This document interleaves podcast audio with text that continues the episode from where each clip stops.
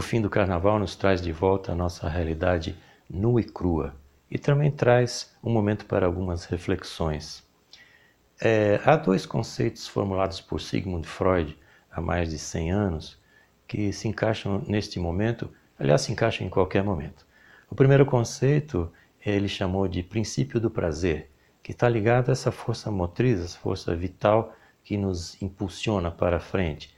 Mas o único objetivo é satisfazer os impulsos mais primitivos, como por exemplo fome, raiva, sexo. Quando a mente está dominada em busca apenas da satisfação dos desejos, agimos de forma impulsiva. E essa forma impulsiva de agir quebra regras, não obedece a nenhuma lógica. É o impulso de comprar, por exemplo.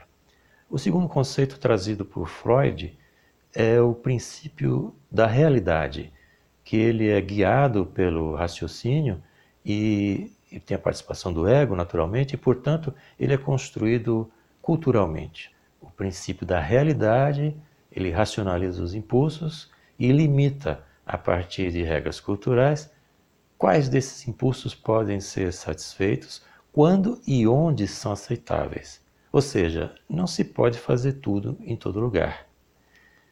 Para que a gente consiga dias melhores, é preciso utilizar essa energia instintiva na construção de coisas sólidas que poderão nos trazer recursos para viver ou sobreviver.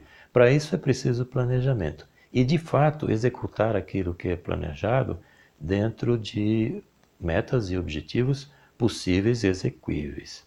É bom lembrar que só erra quem faz. E como nós estamos acostumados a acreditar que o ano só começa depois do carnaval, eu lhe desejo um feliz ano novo.